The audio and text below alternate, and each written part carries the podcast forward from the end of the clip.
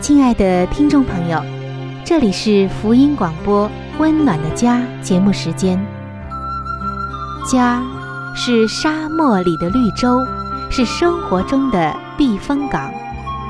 家是人生的驿站，家也是每个家庭成员的心理诊所。听众朋友，您拥有一个温暖的家吗？放眼当今的家庭。充满着各样的困惑、失落和矛盾。青少年的吸毒和不道德的行为，让人觉得十分的惊奇。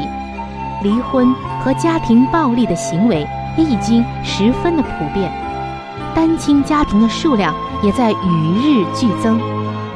这种种的问题，不禁使人在怀疑：家庭生活是否还能够继续下去呢？对每个人来说，家庭仍然可以是个安乐窝吗？温暖的家，与您携手探寻幸福家庭的泉源。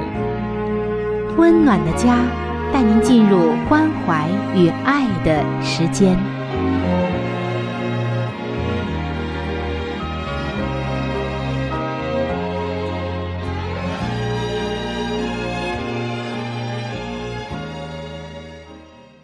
各位亲爱的听众朋友，主内平安。您现在正在收听到的，是由希望之声福音广播电台为您带来的福音节目《温暖的家》。我是主持人春雨，非常的欢迎您能够来到我们的节目当中，也很开心能够和您相会在这样一档有关于我们的家庭、情感和婚姻的节目当中。更荣幸的，就是我们每个人都是上帝所爱的。上帝愿意借着这样的节目，借着他的话，来帮您打造一个温暖的家。听众朋友，无论您目前的婚姻状况是怎样的，家庭生活是不是满意，不要忘记，上帝在每一天每一刻都关怀着您和您的家人。在近几期的节目中，我们一直在分享着一个话题，那就是婚姻当中常见的几种冲突，以及如何用上帝的话语来化解这些冲突，使我们的家庭重新变得温暖、变得贴心、变得真的是我们的避风港。在本期的节目当中，我们将要走进。婚姻当中的第五种常见的冲突，叫做个人欲望与整体需要的矛盾以及调节。什么叫个人的欲望呢？很好理解，就是我们个人的喜好和意愿。而整体需要，这里说的就是婚姻的需要。个人的需要好像是点，婚姻的需要好像是面。这点与面如何结合才是最好的，才是不冲突的，是我们今天一起要探讨的话题。亲爱的听众朋友，在一个婚姻当中，你会发现，有的时候，其中一方的欲望与整体关系的需要发生冲突。例如，做妻子的想重回校园。但家中需要这一份薪水。丈夫想要换工作地点，但搬家会扰乱全家人的生活，等等等等。表面上看来，其中一方的愿望也好，欲望也好，似乎呢有一点自私，因为全家人要跟着一起付出代价。那么该如何的取舍？好像没有一个公式让我们可以去照着做，但重要的就是，圣经中上帝给了我们一个平衡的原则。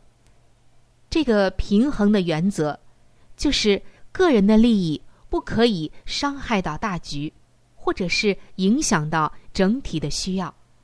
第二点呢，就是我们要多多的去付出，为别人谋得益处，为别人造福。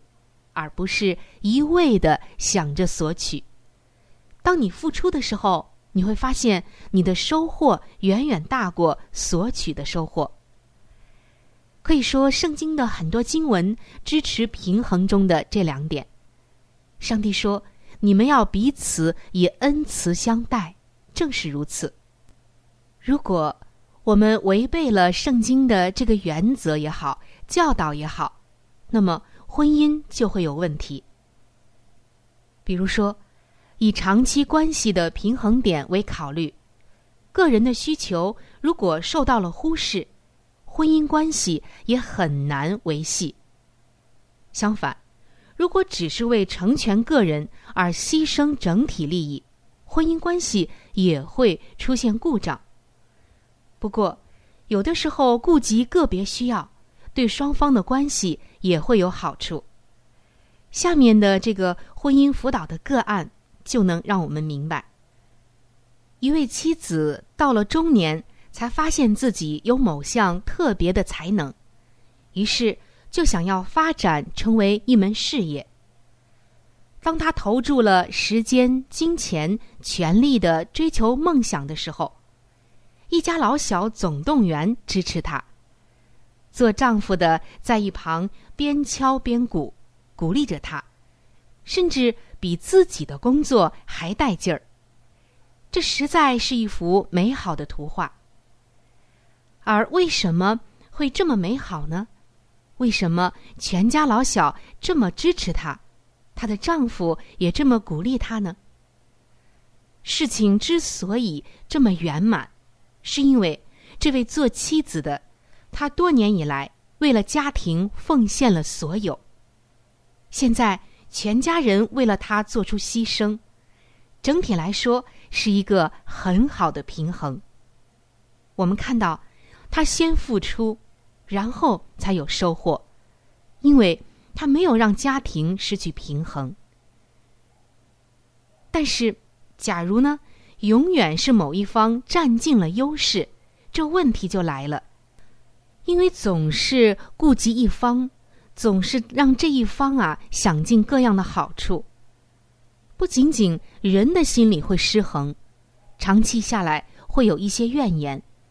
甚至对整个的婚姻来说也失去了平衡。所以，上帝希望我们在婚姻当中，在合适的时候，要懂得轮番做出牺牲，并且能够认知到，婚姻整体的利益永远在个人的利益之上。为了婚姻的缘故，有时必须牺牲个人的一些权利。到了时候。整个的婚姻就会来回报这个人，就像刚才这位做妻子的，他付出了很多，最终呢，他的婚姻也回报了他。最终，个人成长的时候，婚姻自然呢也会受到很多的福惠。但是，我们还是要注意平衡，确保婚姻才是第一位。听众朋友。说到这儿，可能您在想了，那我怎么样来判断我现在的选择对还是不对？我怎么样知道我个人的欲望和婚姻整体的需要有没有矛盾？如何取舍呢？下面我们给出四个建议，或者说四个方法，希望能够帮助到您。第一个建议就是，你一定要记得婚姻至上。将最好的先献给婚姻关系，然后才是个人的欲望。先有付出，才有收获，这是一个次序。在圣经当中，上帝一直在告诉我们，我们要过一个付出的人生，而不是索取的人生。一定要先付出，无论是对你的配偶还是婚姻。要首先有奉献的精神，因为婚姻它就像一个银行，如果总是支出的话，总有一天会透支的。相反，如果不断的存入，那么这个积蓄的数字就会越来越大，你就会越来越有财富。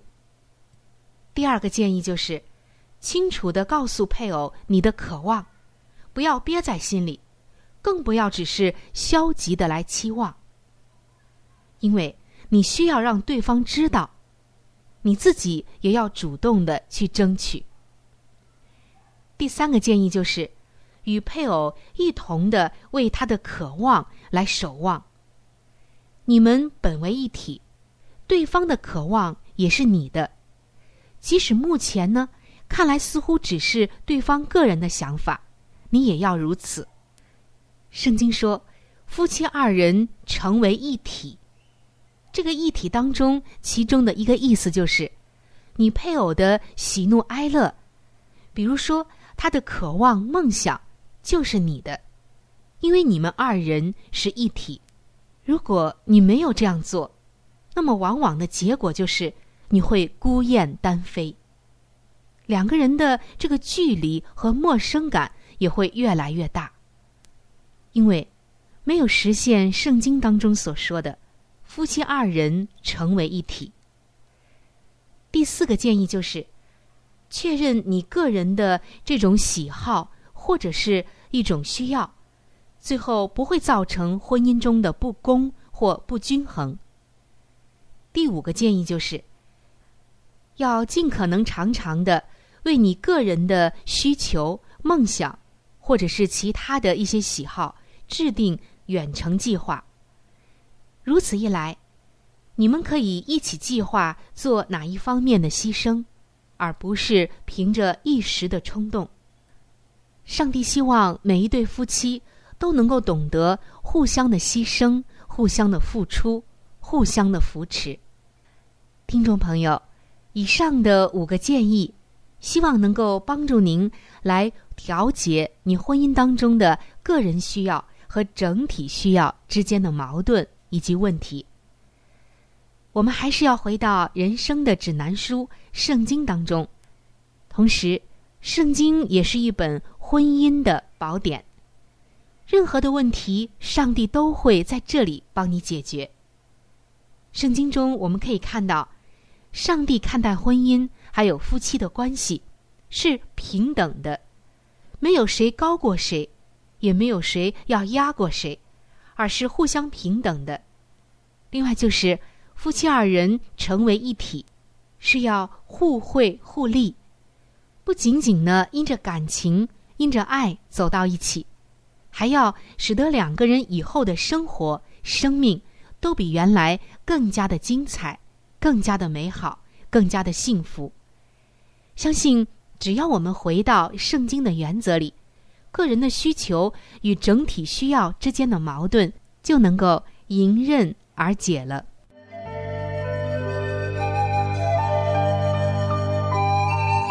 好书分享时间，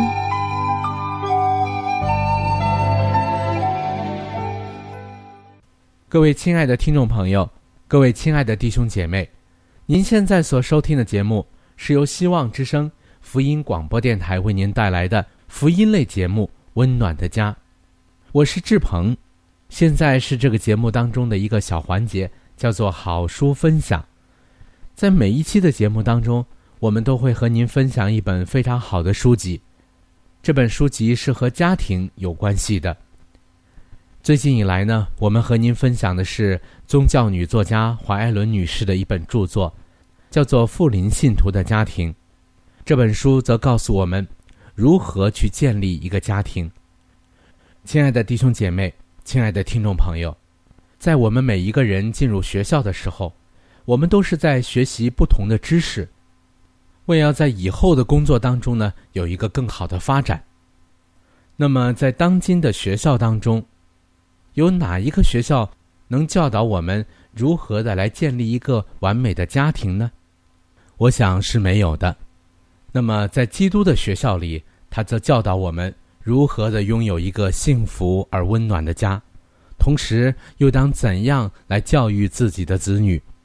那么，在这里呢，我们特别推荐给您这本书籍，相信这本书对您一定有莫大的帮助。亲爱的听众朋友，如果您听完了这本书之后，您喜欢这本书，您又想拥有这本书，您可以来信给我们。我们可以免费的将这本书赠送给您的。我们具体的通讯地址会在节目当中播报给您听，请您留意。富林信徒的家庭第三十六章：与自己的儿女为伴，用时间与儿女同聚。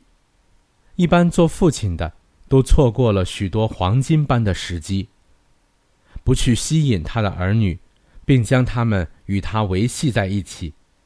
他从自己的业务中回到家里来。应该觉得用一部分时间与儿女同聚，乃是一种愉快的调剂。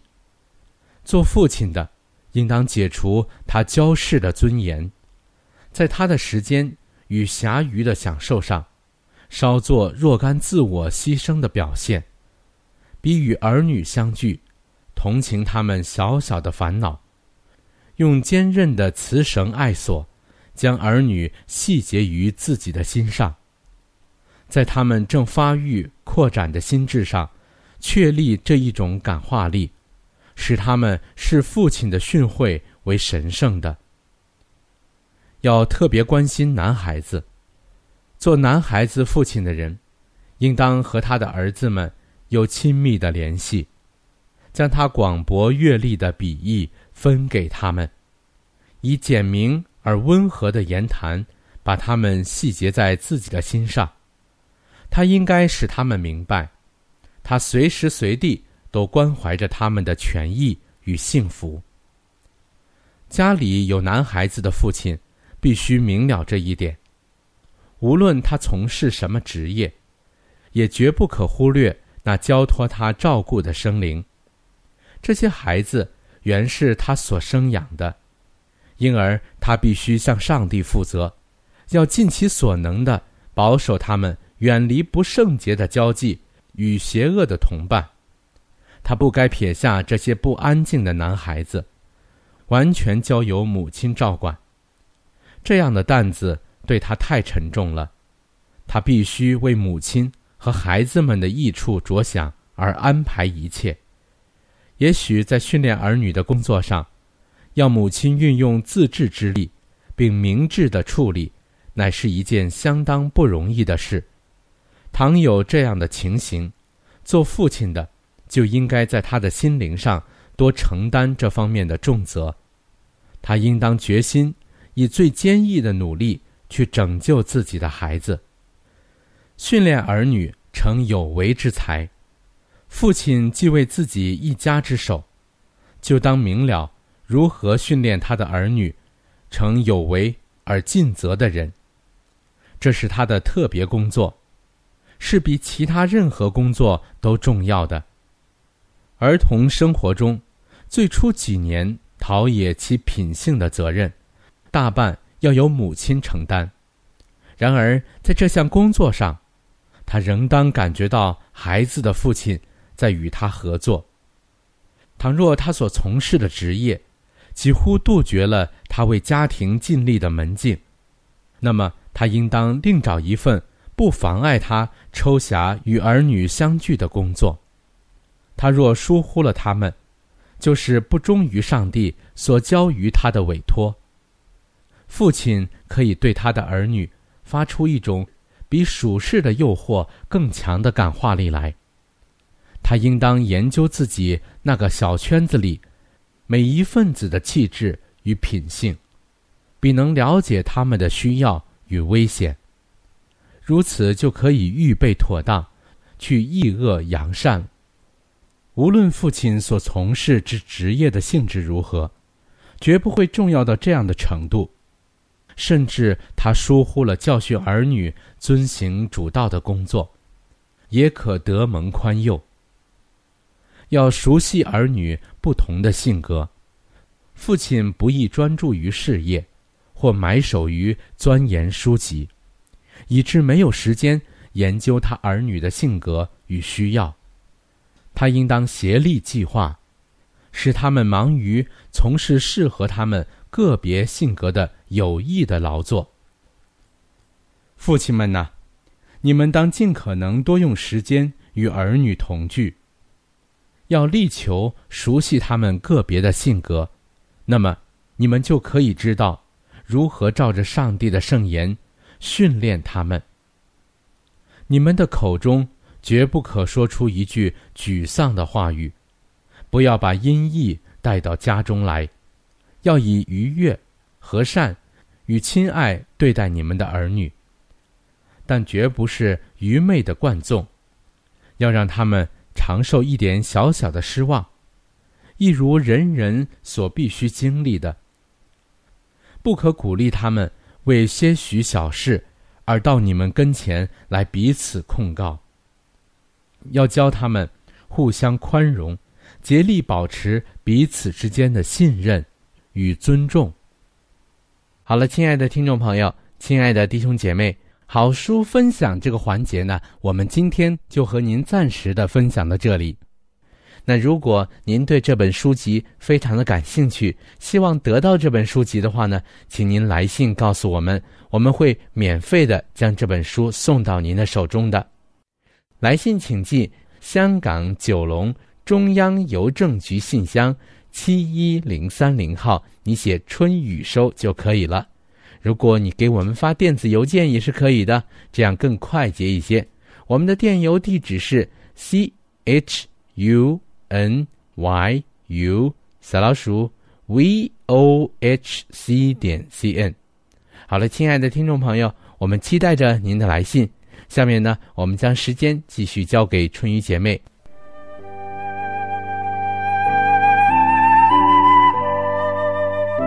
贴心小管家，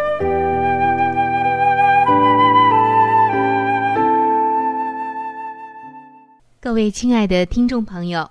欢迎来到贴心小管家的时间当中，我是您的朋友春雨。在本期的贴心小管家当中，我们一起来学习一下如何来鉴定真假黑木耳。大家知道，黑木耳是一种营养性的滋补食品，具有很高的食用价值。真假黑木耳的识别主要有以下的几种方法。分别是看颜色、看外形、看质地、尝味道。我们先来看看颜色。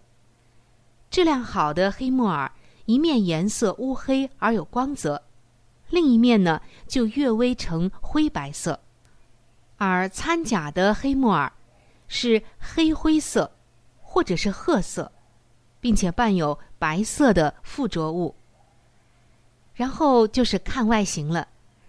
优质的黑木耳体质轻松，身干肉厚，朵形整齐，耳瓣舒展，朵片有弹性，闻一闻有清香的味道。而且，越是优质的黑木耳，吸水膨胀性就越好。掺假的黑木耳体质沉重，身湿肉薄，朵形碎小，地端呢也带有木质。表面色暗，耳瓣儿大多是卷曲的，或有粗硬的浆块儿，闻上去呢有霉味或者是其他的异味，吸水膨胀性比较差。以上我们是看颜色、看外形，接下来就要看一看它的质地了。好的黑木耳坚挺有韧劲儿，用手不易捏碎。甚至用牙齿也咬不断。掺假的黑木耳是比较容易碎掉的，用手稍微的一掰就碎断脱落了，放在口中也很容易变软。最后就是尝味道。优质的黑木耳放到嘴里嚼的时候，有浑厚鲜味的感觉，而掺假的黑木耳有甜味、咸味。涩味等等，说明其中掺了红糖、食盐、明矾、硫酸镁等等，以便于增加重量。所以，听众朋友，以上的四点：看颜色、看外形、看质地、尝味道，就能够帮助你挑选出真正的黑木耳了。今天的贴心小管家就到这儿。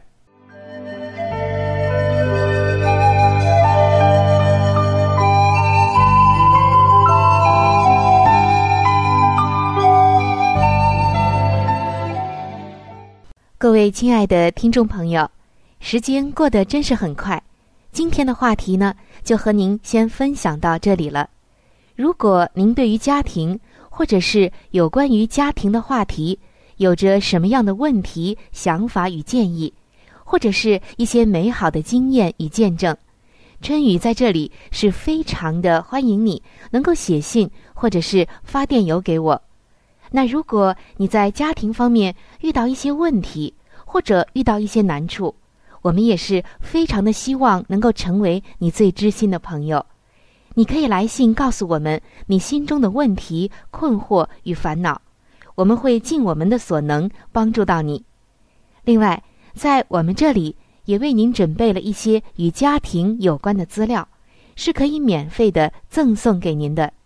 如果您有需要，那么拿起你的笔或者是发电邮，赶快和我联系吧，您将会得到这些美好的礼物。那如果您是要写信，来信请寄：香港九龙中央邮政局信箱七一零三零号。来信请寄：香港九龙中央邮政局信箱七一零三零号，春雨收就可以了。春是春天的春，雨是雨水的雨。我再说一遍：春是春天的春，雨是雨水的雨。那如果您是用电子邮件的话，请记我的电子邮箱，我的邮箱是 c h u n y u，就是春雨的汉语拼音。接下来是小老鼠 v o h c 点 c n。